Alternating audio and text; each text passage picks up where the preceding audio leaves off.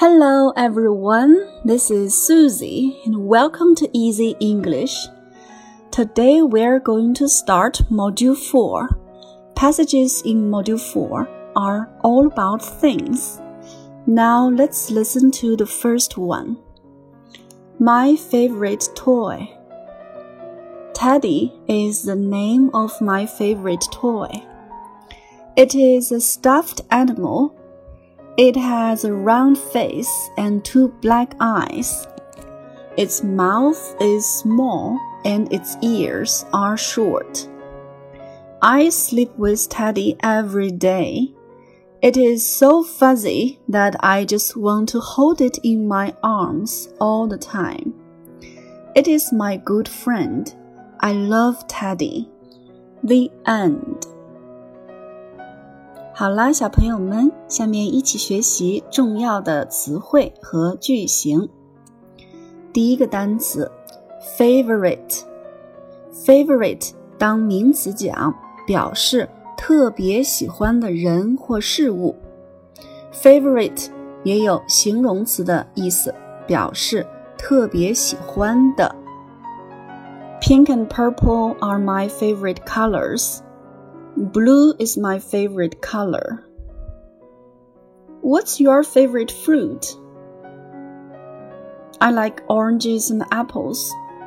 Or I like strawberries. 这里苏西要强调一点，在回答问题的时候呢，小朋友们不需要经过比较选出自己最喜欢的去回答，只要喜欢就可以说出来。 第二个词，stuff，stuffed animal。stuff 是动词，表示填充，把什么什么装进。stuffed animal，被填充过的动物，指的是我们日常所说的绒毛动物玩具。这一类玩具呢，通常有很多的填充物，所以呢，软软的。I have many stuffed animals. 我有很多绒毛动物玩具。第三个单词，fuzzy，f u z z y，fuzzy，形容词，毛茸茸的。The kitty is so fuzzy and cute. 小猫毛茸茸的，好可爱。All the time，所有的时间。 翻译过来呢，可以说一整天。再看一个重要的短语，hold it in my arms，把它抱在我的胳膊怀里。hold something in one's arms，把某物抱在某人的胳膊怀里。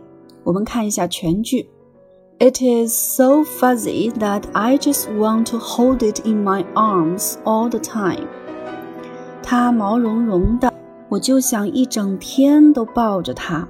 So that 如此怎么样，以至于怎么样？